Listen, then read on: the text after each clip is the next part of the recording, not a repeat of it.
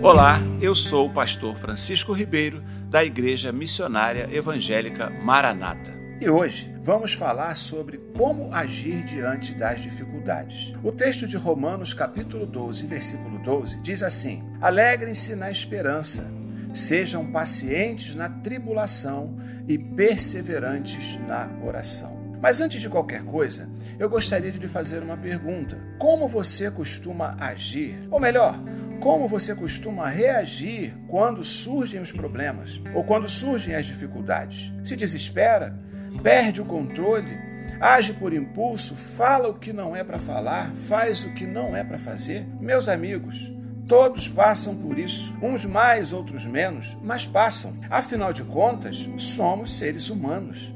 Temos medos, sofremos, ficamos aflitos, passamos por circunstâncias difíceis. E há circunstâncias que são piores que as outras.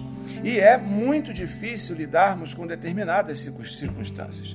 Porém, nós temos onde buscar refúgio. Nós temos quem nos ajude. No versículo que acabamos de ler, há três dicas que precisamos exercitá-las todas as vezes que vierem as dificuldades. E sabe de uma coisa? Elas vêm. E elas vêm para o rico, elas vêm para o pobre, elas vêm para o feio, elas vêm para o bonito, elas vêm para todos. Ela vem para o crente e ela vem para o que não é crente também. Vem para qualquer um. Por isso, apesar do que você tem vivido, ou passado, apesar de não ser fácil o momento ao qual você, você vive agora, eu quero dizer uma coisa para você: alegre-se porque a nossa esperança está em Jesus e Ele está acima das circunstâncias. Afinal de contas, Ele mesmo disse: No mundo tereis aflições, mas tende bom ânimo, eu venci o mundo. Então, alegre-se em Jesus. A segunda coisa é calma, seja paciente na tribulação. Eu quero dizer para você que vai passar. Jesus está no teu barco. Ele tem te visto, ele tem te ouvido, ele tem visto cada lágrima que você tem derramado. As ondas talvez tenham te jogado de um lado para o outro, mas creia, Deus é contigo, acalma o teu coração. A terceira coisa é: não pare de orar, persevere.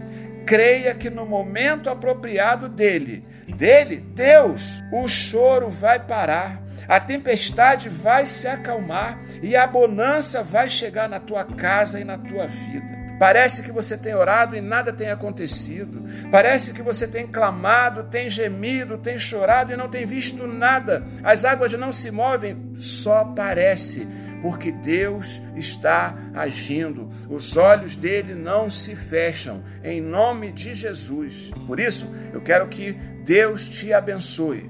E nesse momento, eu gostaria de fazer uma oração por você. Talvez você esteja passando por uma tempestade. Talvez você esteja com seu coração aflito, já não sabe mais o que fazer, já não aguenta mais a pressão das ondas, a pressão do mar sobre a tua vida. Então, feche os teus olhos, Senhor, em nome de Jesus. Eu creio que há poder no teu nome e te peço aqui agora, Pai, que o Senhor entre com providência na vida desse homem, dessa mulher, desse jovem, dessa jovem, Pai, enche-o de esperança, acalma o seu coração, age em favor daquele que está aflito, porque é em teu nome que eu te peço e já te agradeço, em nome de Jesus. Amém.